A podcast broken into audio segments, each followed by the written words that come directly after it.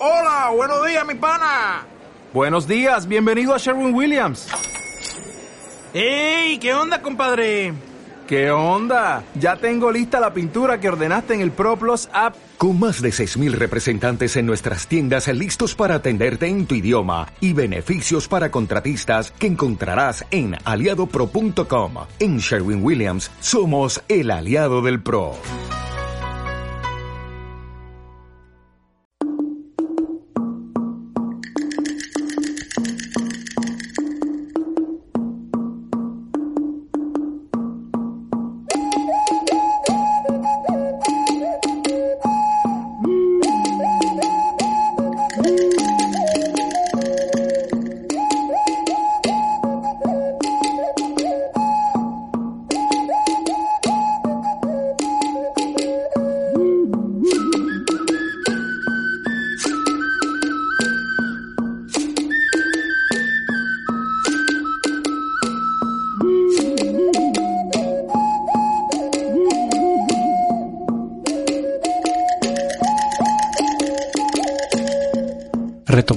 Esta mesa redonda con los misioneros de Ajiacac.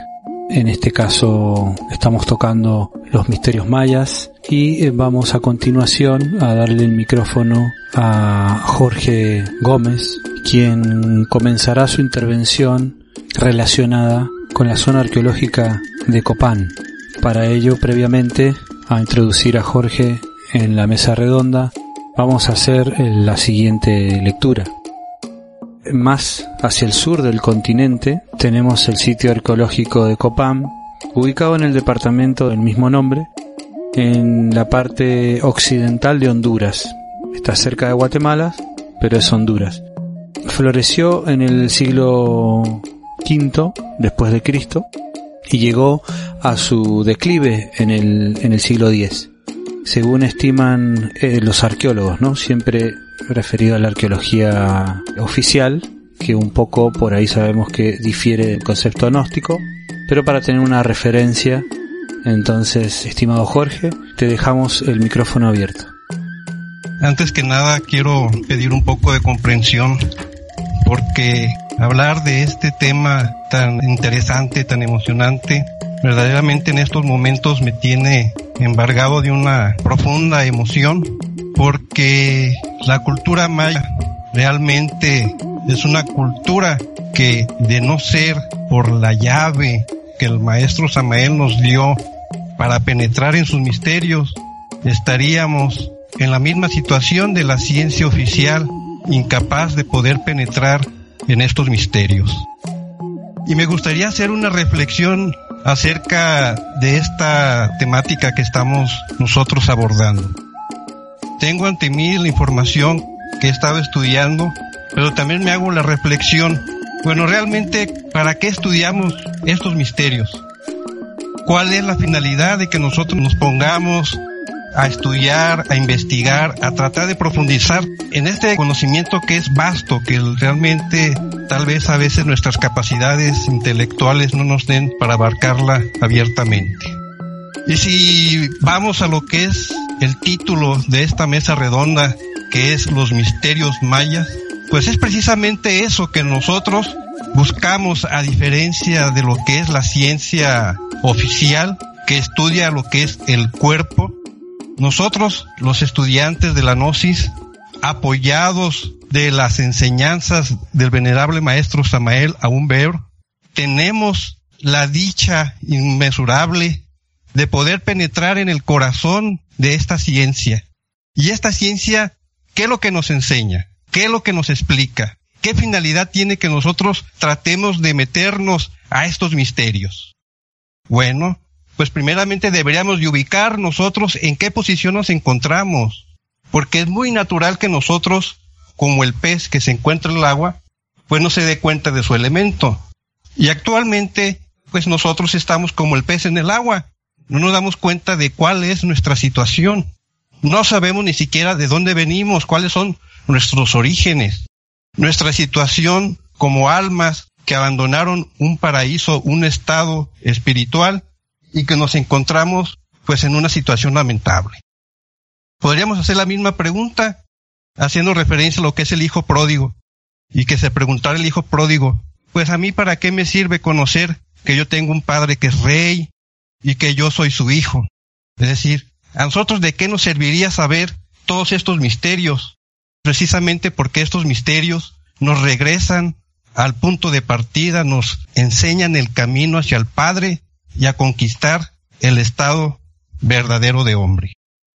Haciendo este paréntesis, evidentemente, como lo has comentado, Copán, pues es la cuna de una dinastía de 16 reyes mayas que gobernaron durante un periodo de cuatro siglos y que es de importancia para la ciencia oficial, tanto que es considerada Copán la Atenas del mundo maya. ¿Esto por qué? Porque en Copán es donde podemos encontrar una de las más bellas representaciones de lo que es el arte maya. Si a se le considera el Nueva York del mundo maya, Copán viene a ser lo que es la Atenas del mundo maya por sus estelas, por la escalinata de los jeroglíficos, que dicho sea de paso, esta escalinata de los jeroglíficos que se encuentra en Copán es una de las principales razones para que la UNESCO en el año de 1980 lo declarara Patrimonio Cultural de la Humanidad. Recordemos que el pensamiento inquisidor de una cultura que no supo comprender los misterios que se encontraban en esta cultura, en la Maya, destruyeron infinidad de textos que hoy bien podrían servir para comprender pues todo lo que es la historia, la ciencia la religión maya. Y la escalinata de los jeroglíficos es considerada por la ciencia el documento escrito más extenso de la cultura maya, porque esa escalinata contiene más de 1500 jeroglíficos que relatan lo que es toda la historia de esta zona arqueológica. Ahora, ¿cómo se organizaba esta cultura? ¿Cómo estaban organizados? Esta cultura se organizó de una manera en que cada actividad estaba separada en cada una de las regiones. Copán, o la zona arqueológica de Copán, era exclusivamente un centro ceremonial religioso, en donde se concentraba el poder religioso, político económico y militar. Pero a través de lo que son los diferentes descubrimientos de zonas arqueológicas, por ejemplo, tenemos el caso de que cerca de Copán recientemente se descubrió lo que es la zona arqueológica del Restrejón, donde ahí principalmente las actividades eran militares y civiles. Tenemos también que cerca de la zona arqueológica de Copán hay una zona arqueológica a la cual le llaman el puente, donde según los estudios que realizaron arqueólogos japoneses, era una especie de hotel donde se desarrollaban las actividades económicas.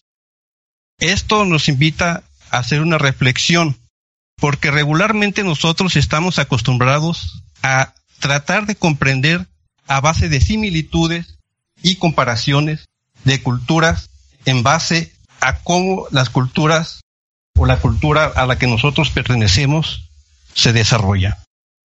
Pero la grandiosidad de este centro iniciático que es Copán, precisamente nos habla de que es y era un centro ceremonial religioso de una importancia extraordinaria. En lo que un servidor se ha puesto a investigar dentro de mis limitadas capacidades, hay muchos misterios de Copán que me llaman la atención. El hecho de que Copán fue fundada por un místico guerrero, Kinish Kumo, en el año 426 después de Cristo, y que esta fundación de Copán coincidiera en los tiempos del inicio del noveno Catún, y que precisamente esta cultura, fundada por este gran rey y sacerdote cuyo nombre podemos traducir como verde quexal guacamaya o primer quexal guacamaya, llegó o tuvo una duración de 400 años que corresponde al periodo de un Bactún. Ahora bien, trataremos de ir un poco más a lo que es los misterios que encierra esta zona arqueológica. Quizás haciendo a un lado un poco los aspectos académicos de los cuales la ciencia que estudia el cuerpo de esta cultura y veamos, por ejemplo, otro misterio de lo que es esta zona arqueológica, de su historia, que hasta ahorita la ciencia arqueológica de la actual civilización nos cuenta. Se habla de un rey, el rey 13 de Copán, al cual se le llama 18 conejo. Este rey, el decimotercer rey de Copán, 18 conejo, ese rey fue el rey de las artes, o se le conoce como el rey de las artes.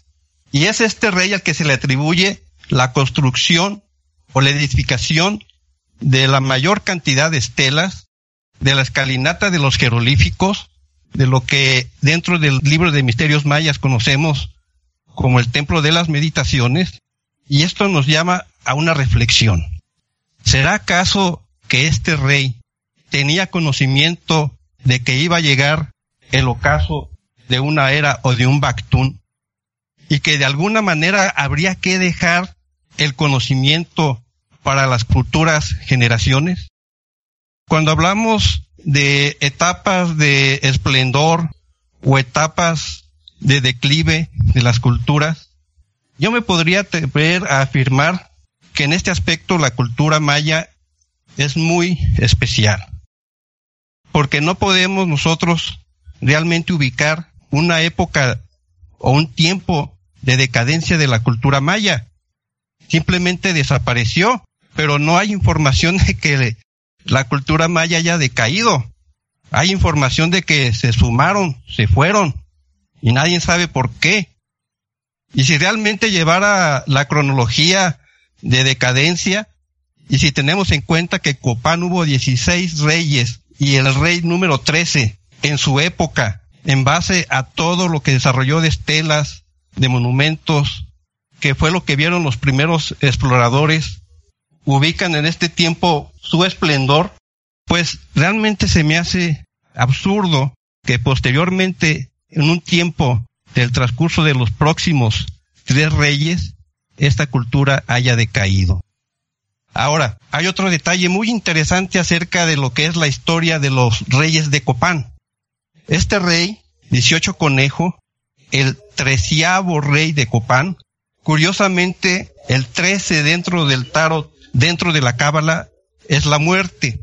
Y este rey, según las crónicas de lo que se ha podido interpretar a través de los jeroglíficos de la zona de Copán, nos hablan de que fue capturado, de que fue decapitado por el rey de la zona o del reino de Quirigua. Pero a mí me llama la atención un aspecto muy importante y que me intriga de que no hay relación de que después de que a este rey se le haya emboscado, como se dice, y decapitado, no hay registro de que Copán o el reino de Copán haya tomado represalias contra el reino de Quiriguá. Y más aún me llamó la atención de que la estela que se encuentra en Quiriguá y que habla sobre este evento dice que el rey 18 Conejo de Copán fue tronchado. No dice que fue decapitado, dice que fue tronchado. ¿Será acaso que este decimotercer rey, sacerdote maya, habrá pasado por un proceso iniciático de muerte? Y esto me invita a otra reflexión. ¿Qué pasaría si nosotros dijéramos, no conociéramos la cultura de Jerusalén? que escucháramos la historia de Cristo. Ah, pues Cristo fue traicionado, lo vencieron y lo derrotaron, lo mataron. Simplificando, obviamente, la situación y viéndolo desde un punto de vista, digamos, pobre, sin fundamentos esotéricos. Ahí me llama la atención que este rey, siendo el promotor del arte maya en Copán, y que sea el decimotercer rey, hable precisamente de una muerte, de una decapitación. También me llama la atención que en Copán únicamente los relatos nos hablen de 16 reyes, el arcano 16, pero yo no me atrevería a afirmar que este arcano 16, que es la torre fulminada, hiciera referencia o haga referencia a que el reino de Copán cayó fulminado como la torre fulminada, sino más bien yo me atrevería a afirmar que el fin del Bactún 9 y la correlación de 16 reyes, pues hablan de que esa torre fulminada fue exterior, que desgraciadamente las circunstancias que se iban a venir ya no eran propicias, ya no eran favorables para que continuara esta sabiduría de la serpiente. Otro detalle interesante sobre esta zona de Copán es el descubrimiento reciente de un templo en el año de 1989, recientemente, específicamente en el 23 de junio, de un templo conservado cuidadosamente al momento de construir sobre él y que es conocido como el templo Rosalila. Templo consagrado al fundador de Copán y que en su estilo escultórico y arquitectónico, yo consideraría que es uno de los templos más representativos de lo que es el arte maya, a diferencia de las pirámides que actualmente vemos, que quizás podríamos un poco relacionar con cierta influencia de lo que es la zona de Teotihuacán.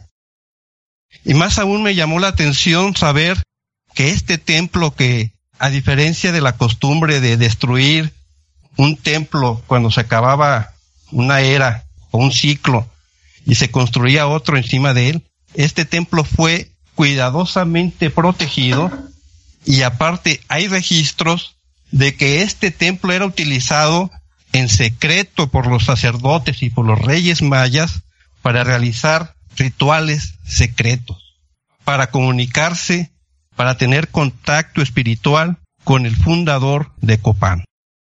Sobre el fundador de Copán también podemos hablar y podríamos hablar bastante, pero uno de los aspectos más interesantes, más misteriosos de este rey, es que este rey, en su indumentaria, pues no representa características específicas de lo que es la cultura maya, sino que se relaciona o se le vincula más bien con una especie de rey maya que provenía de la zona de Teotihuacán.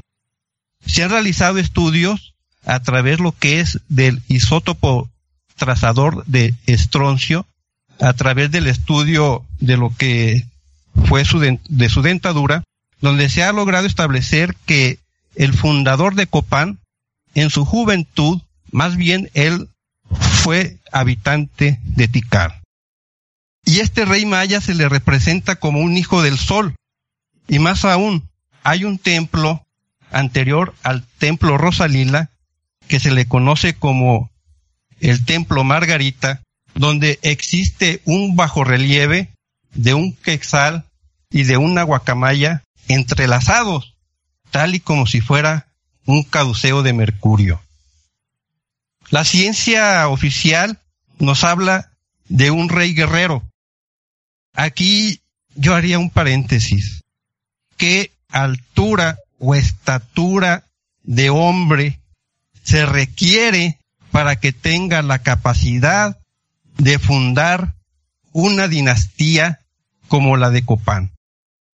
Qué nivel de conocimiento científico y esotérico tendría este rey misterioso.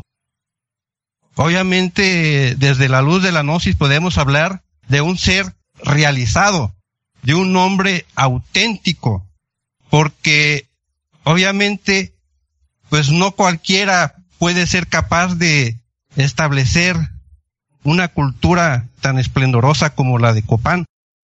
¿Y por qué es especial Copán para nosotros desde el punto de vista gnóstico? Y volviendo un poco a la pregunta inicial, bueno, ya, ¿qué estudiar todo esto? ¿Y para qué guardar tanta información dentro de lo que es nuestro intelecto? Y me hago la siguiente reflexión.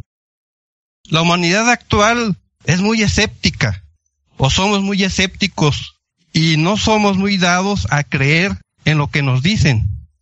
Pero ¿qué pasa cuando una doctrina se corrobora a través de vestigios arqueológicos, a través de las culturas milenarias?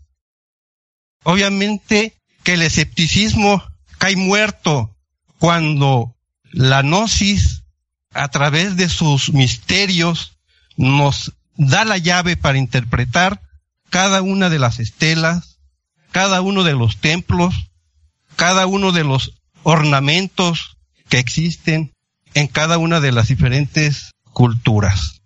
¿Y de dónde vinieron los mayas? ¿Y por qué esta civilización floreció a este nivel?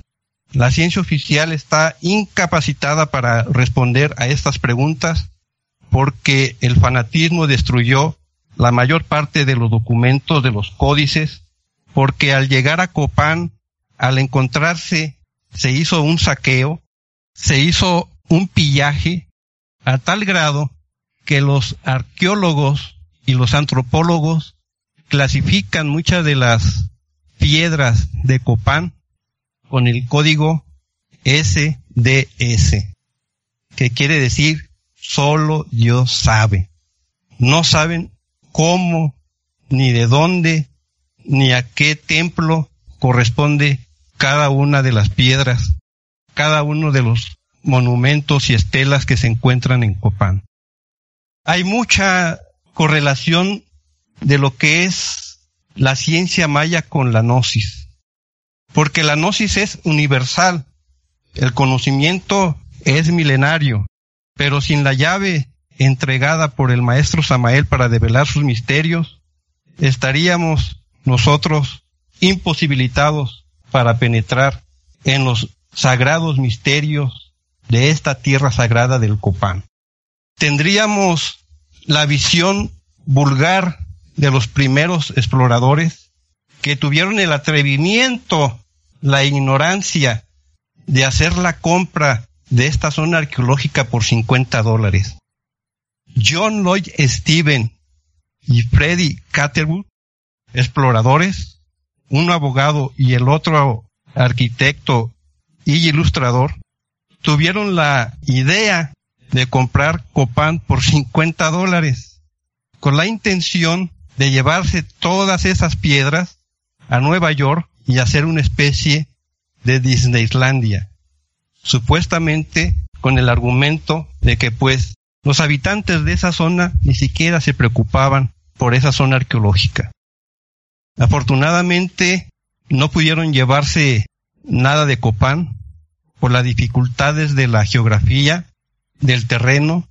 Se dieron cuenta de que no podrían llevar a cabo este saqueo a escala monumental y posteriormente pues sí se dio el saqueo a través de lo que son pues las universidades americanas, aprovechándose de la pobreza de Honduras, de las limitantes económicas, y haciendo tratos para que el gobierno de Honduras los dejara realizar investigaciones sin cobrarles, y el único pago que tendrían sería llevarse el 50% de lo que descubrieran. Así de que aparte de la quema de libros, pues existe lo que es el saqueo, pero afortunadamente este decimortercer rey supo dejar este legado, obviamente yo diría que por amor a la humanidad, sabiendo que llegaba el ocaso de una época esplendorosa, dejándonos a la humanidad el registro histórico más grande de la cultura maya, que es la escalinata de los jeroglíficos, y una muestra del arte maya en cada una de las estelas, no solamente relatando la historia, sino dejando los elementos para descifrar el corazón de esa ciencia. Y afortunadamente nosotros tenemos la dicha, la fortuna de que haya sido nuestro gurú, el venerable maestro Samael Aún Beor, quien develara estos misterios ¿Con qué propósito? Con el propósito de conocer el camino que nos lleva de regreso hacia el Padre, de conocer los misterios mayas, de la autorrealización, los misterios mayas cultivados a través de las eras y a través de las razas, todo con la única finalidad de que cada uno de nosotros conquiste todas y cada una de las diferentes partes del ser. Hasta aquí mi comentario. Muchas gracias Jorge por esta introducción al lugar arqueológico de, Copán. La verdad que muy interesante tus comentarios. En base a lo que has dicho, vamos a agregar lo siguiente. La primera mención que se hizo de Copán fue en una epístola colonial de marzo de 1576, escrita por Diego García al rey Felipe II de España, diciendo lo siguiente. En el primer lugar de la provincia de Honduras, que se llama Copán, están unas ruinas y vestigios de gran población y de soberbios edificios, de mucho arte y suntuosidad. En dichas ruinas hay montes que parecen haber sido hechos a mano y en ellas muchas cosas de notar. Antes de llegar a ellos se encuentra una piedra grandísima en una figura de águila y hecho en su pecho un cuadro de una vara de largo y en él ciertas letras que no se sabe qué sean. Entonces Jorge, ¿nos puedes hablar un poquito más sobre este sitio arqueológico para que nuestros radioescuchas conozcan más sobre el tema. ¿Nos puedes comentar, por ejemplo, dónde está ubicado el mismo? ¿Cuándo fue su tiempo de gran esplendor, por ejemplo? Sí, con mucho gusto. Geográficamente nosotros eh, podemos ubicar a Copán en la parte occidente de Honduras, a nueve kilómetros de lo que es la frontera con Guatemala, y la ciencia oficial ubica una fecha de esplendor de la cultura maya de Copán entre lo que es el año 700 y el año 900. En relación a lo que es el tiempo de esplendor, obviamente que lo que estudia la ciencia oficial pues son los vestigios, es el arte, lo primero que maravilló al ojo extranjero, a los nuevos exploradores que llegaban a Copán, fue su arte. De ahí que se le denomine a Copán como la Atenas de la cultura maya. Y es por eso que se establece que entre los años 700 y 800 o entre el siglo V y VIII, en donde se floreció el arte, lo establecen como lo que es la etapa de florecimiento de los mayas.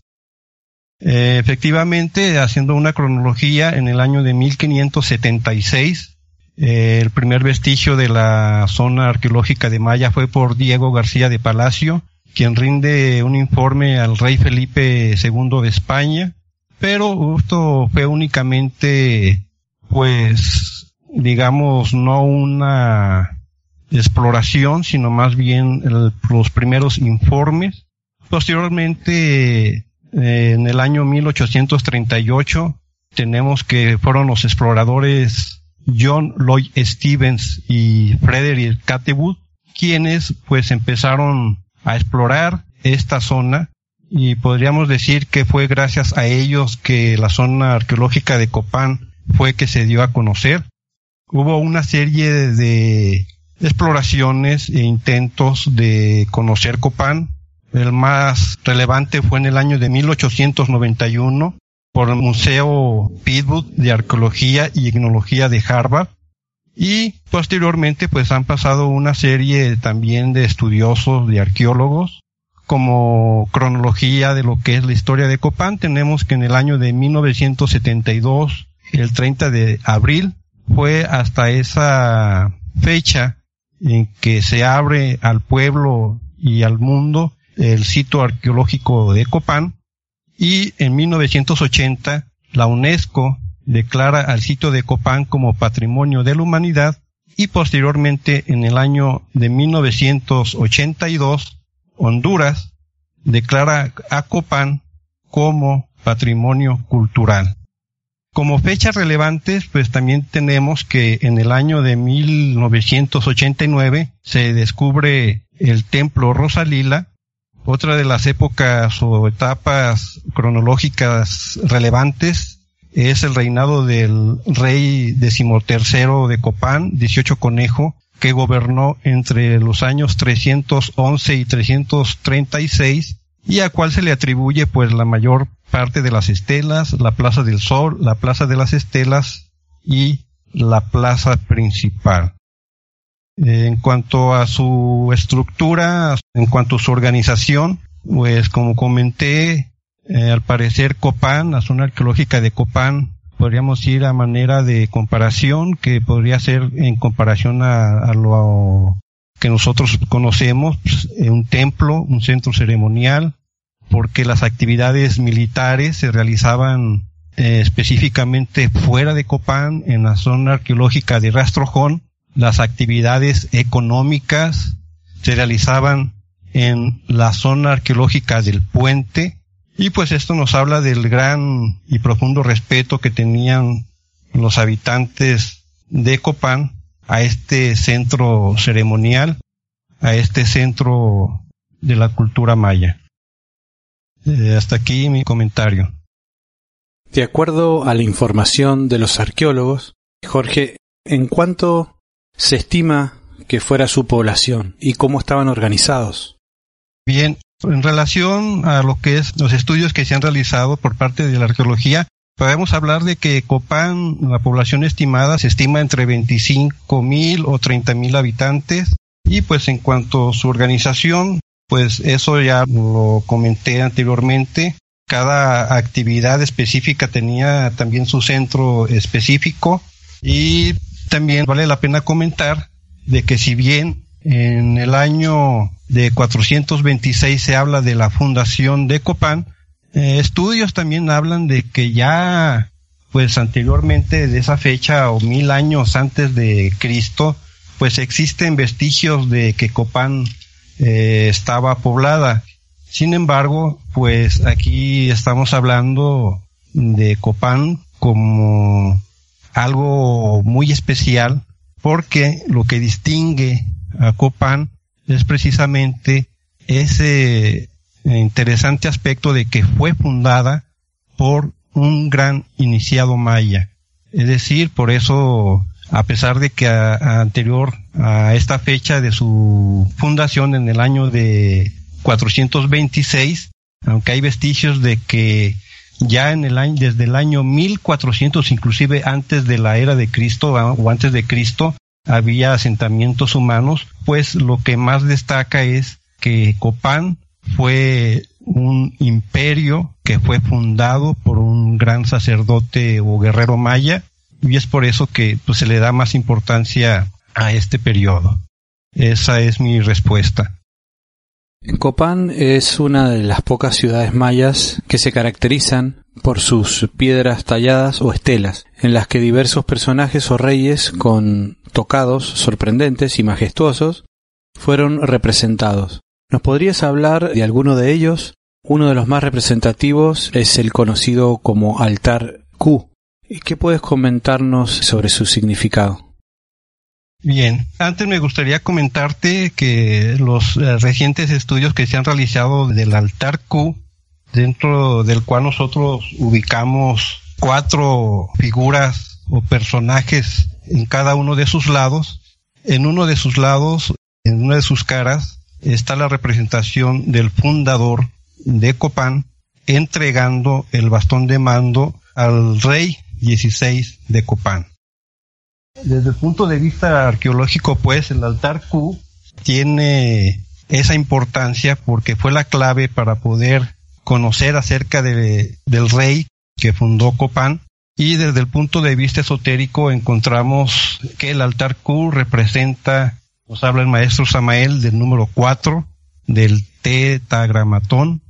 Y en el libro de Misterios Maya nos hace referencia de que en él encontramos lo que es al Padre, al Hijo y al Espíritu Santo, es decir, al, al tres sostenido por el incognoscible. el tetagramatón. Si bien podemos nosotros conocer un poco de lo que es la interpretación científica del el altar Q, en donde se relata la dinastía de 16 reyes, desde el punto de vista esotérico, el maestro Samael nos llama a concentrarnos, a realizar la práctica de concentración del altar Q durante media hora, poner nuestra mente en blanco y relajarnos y pronunciar al tiempo que estamos con mirada reflexiva mirando este altar, el altar Gate, haciéndolo resonar en nuestra conciencia para que así nuestro ojo de Dagma se abra y nos permita captar la sabiduría escrita en estas obras. Es decir, que el significado del altar Q, de acuerdo al maestro Samael, lo encontramos a través de la meditación para encontrar a través de esta práctica la sabiduría que puede penetrar en nuestra conciencia y no quedarnos con lo que es únicamente el conocimiento externo o científico o académico. Hasta aquí sería mi comentario acerca del altar Q. Otro monumento, Jorge, es la estela número 6, que nos eh, recuerda un elemental de la naturaleza.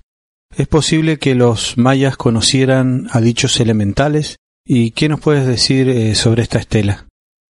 Bien, sobre la estela 6, pues obviamente encontramos lo que es la representación de lo que es un malachim o un rey angélico. La interpretación de esta estela pues nos habla de lo que es un hombre autorrealizado. El maestro afirma que un hombre autorrealizado, un hombre auténtico es aquel que domina los cuatro elementos, la tierra, el fuego, el aire y el agua. La estela 6 es la representación de un deva de la naturaleza, un malachim, un rey angélico. También nos habla de la altura esotérica que alcanzaron los sacerdotes y los reyes mayas. Vemos en su cinturón muy bien elaborado adornos que nos están indicando a Jod y Yesod. Vemos también lo que son tres eh, glifos, tres barras que nos indican lo que es el ascenso de la energía del fuego sagrado. Y en sí, en síntesis, pues, podemos decir que la estela 6 representa precisamente a un Deva, a un rey angélico, y nos habla de una cultura extraordinaria, esotérica que existió en Copán. Esa sería, pues, mi interpretación. Y aprovecho para invitar a quienes gustan profundizar a estudiar este capítulo del libro Los Misterios Mayas, eh, que tiene el nombre de la descripción de la Estela 6, porque obviamente debemos de ser sinceros, a veces los tiempos con los que contamos a través de esta participación radial nos limitan para profundizar más a fondo sobre lo que es cada una de las estelas. Pero basta pues este hasta aquí mi interpretación y invitar a los eh, a los oyentes a estudiar el libro para profundizar más aparte de lo, que un servidor ah, en forma limitada pues ha explicado en este momento. Tenemos también la estela C que al parecer el maestro Samael la menciona como la piedra de la autorrealización. Entonces, ¿podrías eh, describirnos este monumento ¿Y por qué crees tú que el maestro la denominara de esta manera? Bien, aquí también me gustaría hacer primeramente analizar lo que la ciencia oficial ha logrado interpretar de la estela C y nos hablan de que la estela C eh, está dedicada o tiene una profunda relación con lo que es la fundación del cosmos por los dioses y que sus jeroglíficos que se encuentran escritos en ella nos hablan de un canto sagrado que recuenta la instalación y la envoltura ceremonial de cuatro estelas místicas de cuando se creó el universo. También la ciencia oficial nos habla de que esta estela representa lo que es el árbol del mundo y el sostén del universo por medio de la búsqueda de visiones y de los poderes sobrenaturales. El maestro Samael ahora, pasando a lo que es la parte esotérica, nos habla de la estela C y la denomina como la piedra de la autorrealización y lo corroboramos en base a estudios académicos que también la relacionan o la, la relacionan con lo que es la fundación del cosmos por los dioses. Y esotéricamente lo podríamos transcribir que eh, la estela C representa pues la fundación o la construcción del universo interior de cada uno de nosotros. ¿Por cuáles dioses? Pues cada una de las partes de nuestro ser. El maestro Samael nos comenta que en ella vemos cuatro rostros, es decir, otra vez el tetagramatón, el Agni Buda, el Padre, el Hijo, el Espíritu Santo y el inmanifestado. La primera faz nos muestra al Agni Buda, el incognoscible, que no entra dentro de la creación. La segunda faz nos dice el maestro Samael que representa las tres fuerzas, el Padre, el Hijo y el Espíritu Santo, que sí entran en la creación. Eh, voy a hacer un paréntesis. Vean ustedes cómo inclusive la visión académica coincide con la visión esotérica. No estamos aquí hablando de interpretaciones meramente caprichosas, sino de grandes conocimientos que aún la ciencia académica que no posee los misterios puede alcanzar a rasgar un poco. Y ese sería, eh, de manera breve y para no extenderme, una pequeña interpretación de lo que es esta estela, la piedra de la autorrealización, la estela C, resumen, una estela que desde el punto de vista académico representa la fundación del cosmos por los dioses y desde el punto de vista esotérico representa la piedra de la autorrealización, el tetagramatón. Y si somos reflexivos, pues no hace falta más palabras. Pero muy bien, Jorge, vamos a pasar a la última consulta que te vamos a realizar antes de irnos al espacio de preguntas y respuestas de los oyentes. Entonces, por último, tenemos, Jorge, el, llamado Templo de las Meditaciones, que nos quedaría tocar, que se podría describir, ¿no? De cómo está construido este Templo de las Meditaciones, o bien para qué lo dedicaron. Bien, como hice anteriormente, voy a empezar a describir lo que los estudios académicos nos hablan de lo que es el templo de las meditaciones, ellos lo denominan el templo 22 o la puerta cósmica. Describen que este monumento fue erigido por el rey decimotercero de Copán, 18 Conejo, el decimotercer rey, como había dicho. Encontramos a los extremos dos backups o, doce criadores sosteniendo el cielo. En sus espaldas de estos sostenedores o columnas del universo que sostienen el cielo, encontramos una especie de seres míticos o serpientes o cocodrilos. En la parte superior encontramos glifos que de acuerdo a la ciencia o a los estudios académicos pues nos hablan de que son los seres encargados de sostener el cielo.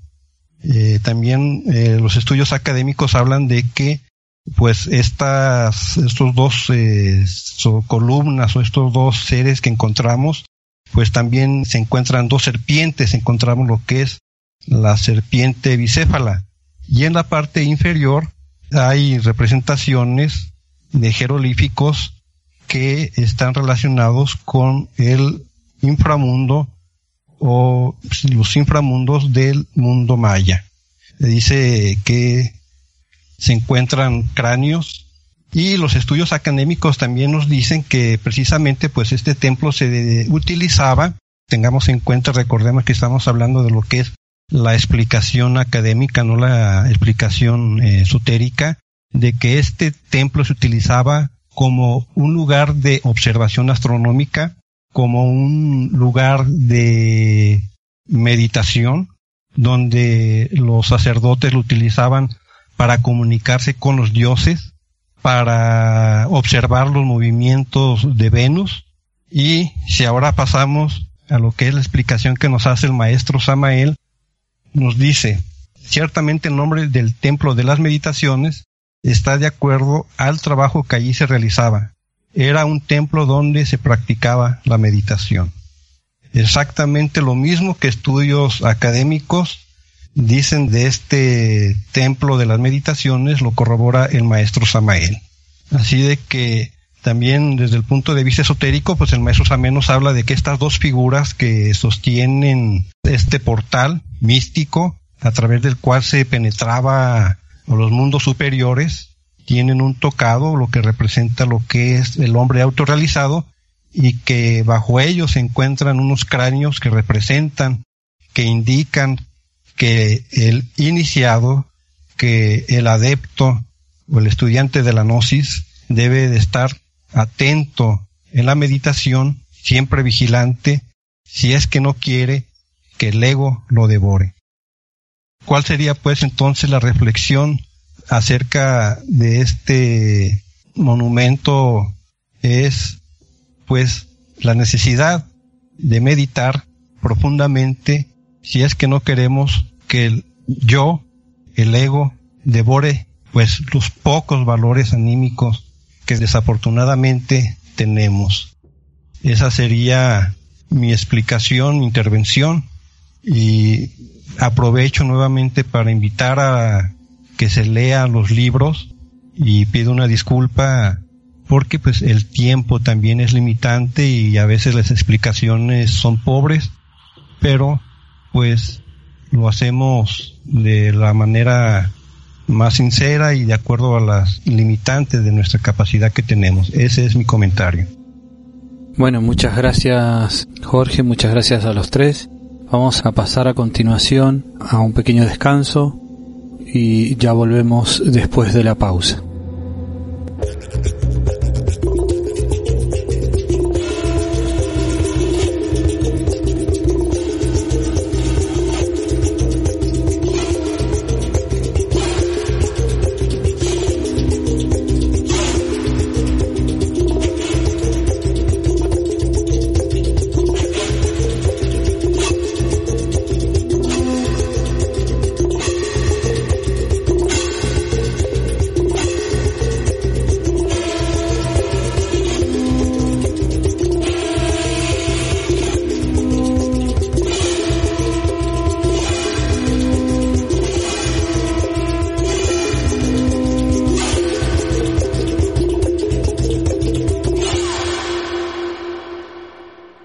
Retomamos con el espacio de preguntas y respuestas.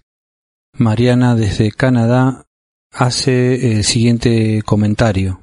Ella dice, cuando estuve de visita en Guatemala, puntualmente en la zona arqueológica de Tikal, ya caída la tarde eh, me dispuse a conocer el último de los templos que me faltaba. El mismo estaba un tanto lejos y decidí consultarle a uno, a uno de los guardaparques eh, se dispusiera a darme eh, indicaciones para poder llegar al lugar, puesto que no tenía ningún mapa conmigo y bueno, el sitio estaba un tanto lejos. Era el templo más alejado del centro arqueológico. Y para mi sorpresa el guía contestó que no se podía acceder en esos momentos al sitio, ya que se encontraba personal científico y de la NASA realizando un estudio en el lugar y estaba eh, momentáneamente cerrado al público. A lo que yo pregunté ¿Qué es lo que le llama la atención a la NASA allí, no? El, guardia me comentó eh, algo que no, no, me voy a olvidar jamás. Eh, él dijo, eh, NASA ha divisado desde sus satélites en el espacio el ingreso a ciertos canales que se disponen en forma aparentemente subterránea, o sea, ese, ese ingreso a, a, una especie de cámaras o canales y que aparentemente conectarían bajo tierra Tikal con otro centro arqueológico que se dispone a varios kilómetros de distancia uno del otro.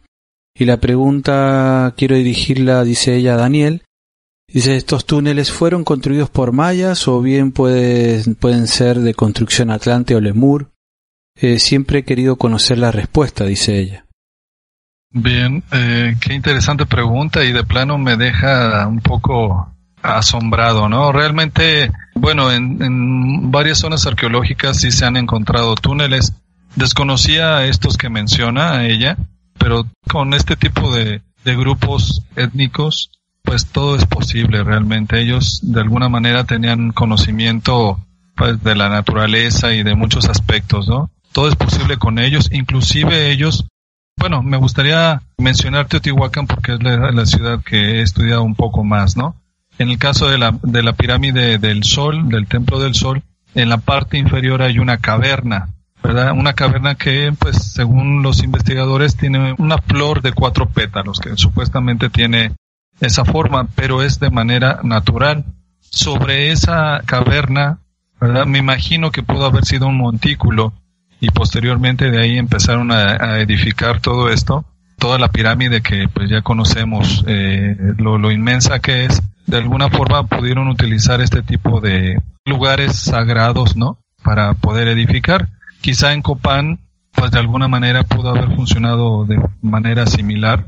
Otro ejemplo que me gustaría mencionar es el caso del castillo de Chichen Itza que mencionó Jairo anteriormente. En la parte de abajo hay un cenote ¿verdad? Está, eh, la pirámide podríamos decir que está encima del cenote, o sea, un cenote por lo regular mide aproximadamente unos 10 metros de ancho o de diámetro, o sea, quizá este era menor, ¿verdad? Unos 5, pero aún así, pues no deja de ser un, como decir, una obra arquitectónica monumental, ¿no? Tan solo cubrir un cenote con una construcción. En el caso de Copán, todo es posible. Si la NASA de alguna manera vio desde sus satélites este tipo de túneles, pues realmente, pues sí, todo es posible. En este caso, de que puedan haber, eh, ya sea para ceremonias, lugares sagrados. Recordé, por ejemplo, otro pasaje ahí en, en Chichen Itza, que se llama, es una localidad cerca de Chichen, que se llama Balancamche. Es eh, un recorrido que, pues, según algunos investigadores, lo realizaban de manera iniciática. El aspirante tenía que recorrer a gatas ese túnel por varios metros, más de 20 metros, hasta llegar a una caverna donde se levantaba una especie de árbol para ellos. lo que es la ceiba era su árbol sagrado, ¿verdad? Porque es muy frondosa. Y ahí las estalactitas y estalagmitas se habían unido. Bueno, calculemos para que suceda esto son centenares de años y pues asemejaban una especie de árbol sagrado, ¿no? Entonces conocían los túneles y pues evidentemente pueden ser de manera natural o pues ya sea artificial que ellos mismos lo hayan elaborado. Y para culminar, por ejemplo, durante mucho tiempo, durante el siglo XIX, todas las construcciones mayas pues, estaban consideradas como atlantes. Vinieron en el siglo XIX varios investigadores a ese lugar con el propósito de estudiarlas. Uno de ellos fue un inglés llamado Augustus Le Pleyjon, que fue uno de los primeros arqueólogos, estamos hablando de finales del 19, que se dedicó a, de alguna manera, a ir eh, extrayendo todas, por ejemplo, el Chacmol y todas las esculturas que hoy en día están en los museos, en los diferentes museos, él, las extrajo con un grupo de gente eh, nativa y pues para él todas estas construcciones pertenecían a la Atlántida, ¿no? La comunidad científica lo, pues, de alguna manera lo desacreditó, ¿verdad? Pero hay ciertas huellas de que en este lugar, pues, hay una reminiscencia de alguna forma de una civilización antigua.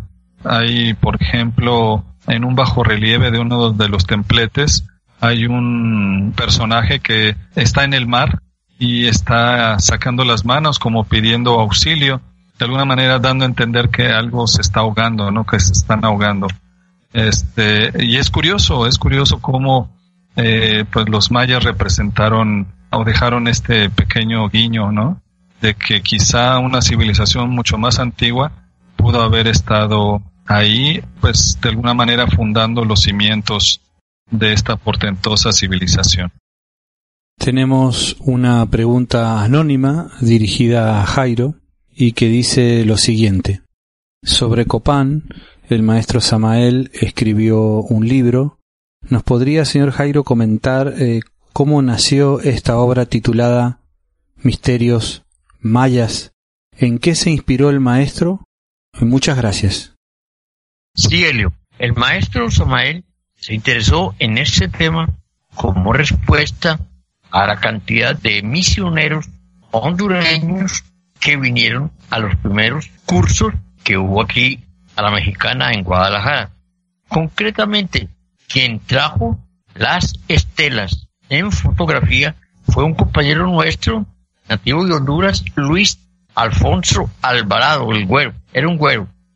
Le había hecho Alvarado la propuesta al maestro de que tenía una serie de fotografías de estelas, pero que, que ya con lo aprendido en el curso, pues iba ya más o menos enterado de que era su función, pero que él quería esa manifestación tan acertada desde el punto de vista del maestro para tener ese acervo y ponerlo a disposición del Estado allá en Honduras para que se difundiera más la gnosis a través de Ajiacac.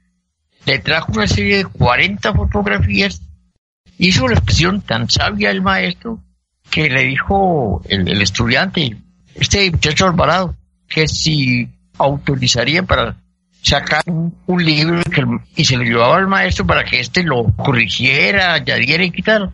Y se, así lo hizo. Se basó en las fotografías que traía de estelas, le explicó al maestro, el maestro redondeó el libro y después, como andaba mal de dinero, un misionero de Sudamérica le compró los derechos al güero, al misionero Alvarado, y lo editó mucho antes de Nose lo editó en una editorial llamada Editorial Pentalfa en el año de 1978 y tenía un precio en esa época de 50 pesos y ha tenido este varias reediciones. Es que la, gente ha querido entender que no es únicamente sobre Copal, sino que el maestro también puso otros artículos y él que lo editó, que fue un cuate de apellido David Serrate Pérez, boliviano, le puso otros artículos y lo editó en Sudamérica y lo vino a vender aquí a México. Y fue muy buen negocio para él. En el equipo Coradi eh, surge una pregunta que la queremos dirigir a Daniel y es sobre las calaveras de cristal de cuarzo. Estas calaveras que se encontraban en las zonas mayas, ¿qué son en realidad? ¿Habló sobre ellas el maestro Samael? Pues no que yo lo recuerde, Helio. Realmente Incluso estas calaveras, bueno, han salido en varias películas, son extremadamente famosas, pero aquí sí me gustaría mencionar, tristemente quizá para muchos, que son, de acuerdo ya a análisis que se han hecho, son un fraude, al menos en dos de ellas que son de tamaño natural.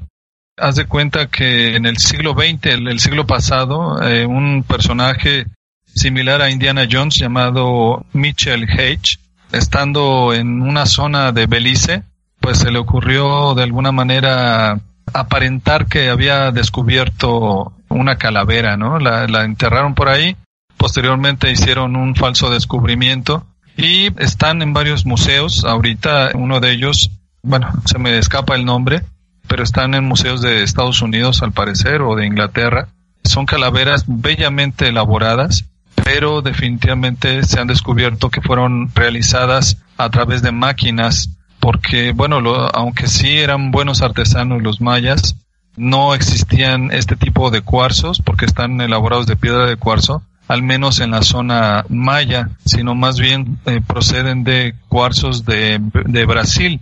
Entonces, eh, se han estudiado muy detalladamente por los investigadores y han descubierto que se han pulido a través de máquinas mecánicas. Entonces, lamentablemente eso pues no son ciertas, ¿no?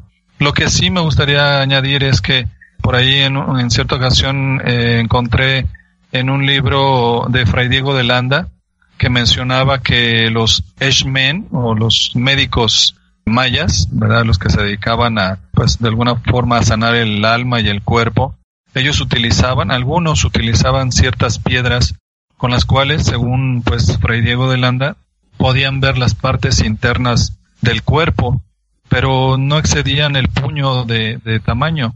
O sea, los utilizaban pues de alguna manera gente con ciertos dotes clarividentes, realmente.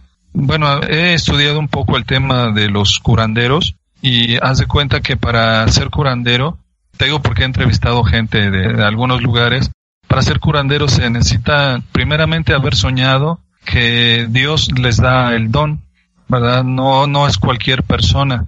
Y sobre eso eh, tener una vida bastante ejemplar, ¿verdad? Bastante austera y sin cobrarle a la persona.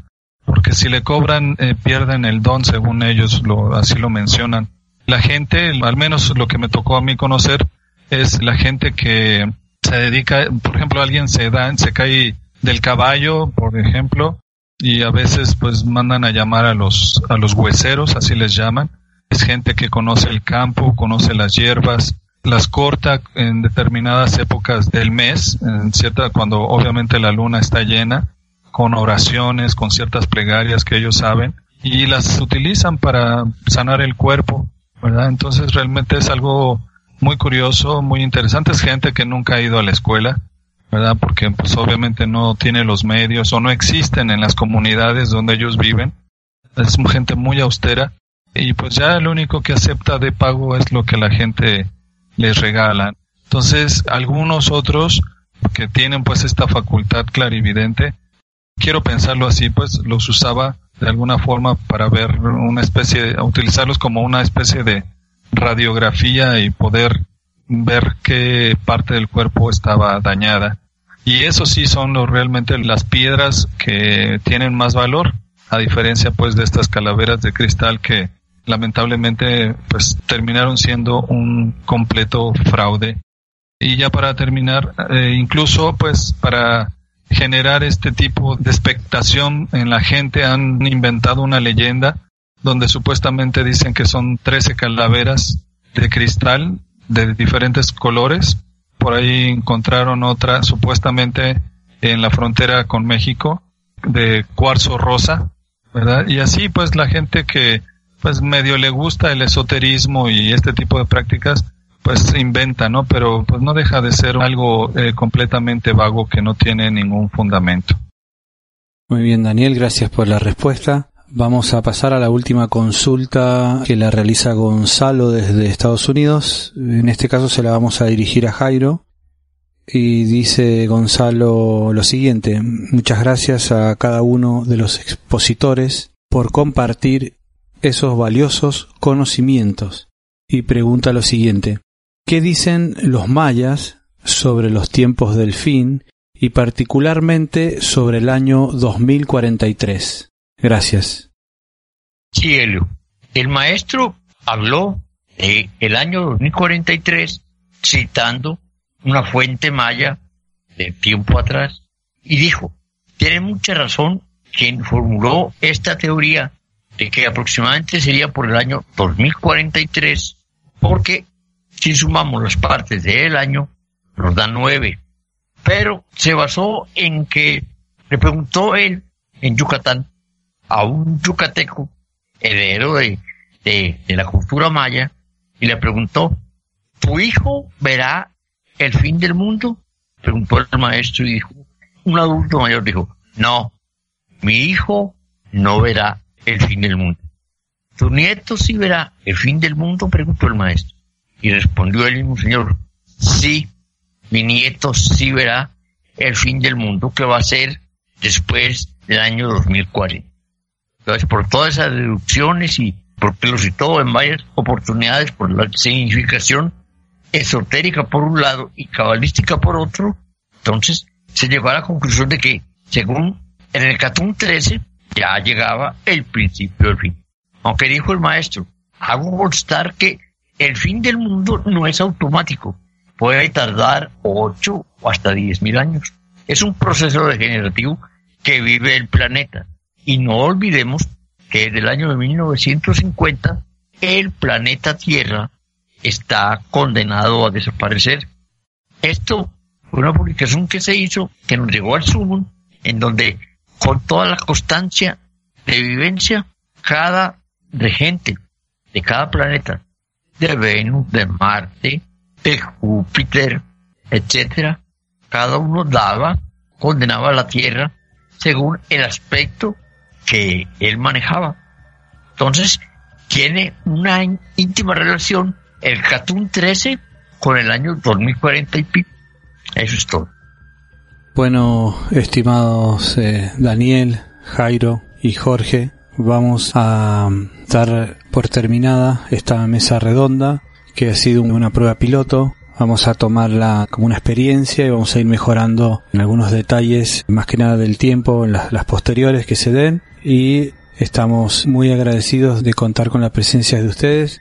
Y bueno, ojalá podamos repetir nuevamente este grupo de misioneros sentados en esta especie de mesa redonda, porque sabemos que, bueno, una mesa redonda tal cual como sería eh, no lo es porque no es una mesa de discusión, eh, sino que es una mesa de, de amigos hablando del mismo tema.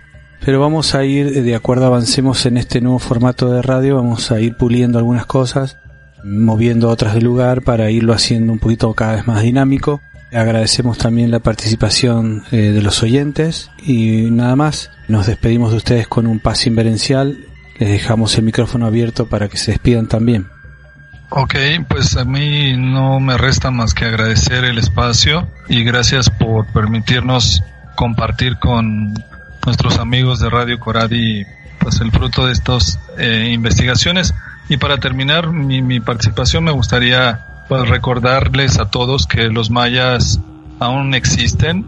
Conocemos a todos los descendientes en las diversas comunidades y es curioso porque ellos conservan en su esencia todo un caudal de conocimientos. Recuerdo por ahí que, por ejemplo, me mencionaban hace tiempo que aún hoy en día los ancianos eh, invocan al Creador antes de emprender cualquier actividad, antes de comer, antes de viajar, antes de cortar un árbol, de hacer una casa, de sembrar, de cosechar, de pedir, de hacer un negocio, etcétera, etcétera. Ellos siguen de alguna manera practicando pues esta espiritualidad que sus ancestros les legaron. Por mi parte es todo, gracias y paz inverencial. Les paso a Jairo.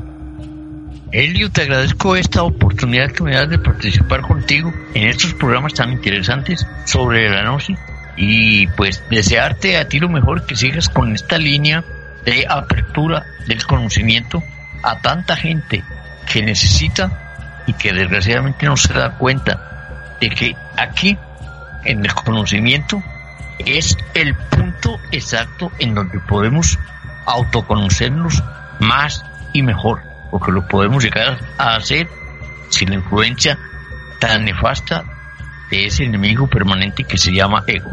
Mil gracias, paz inverencial.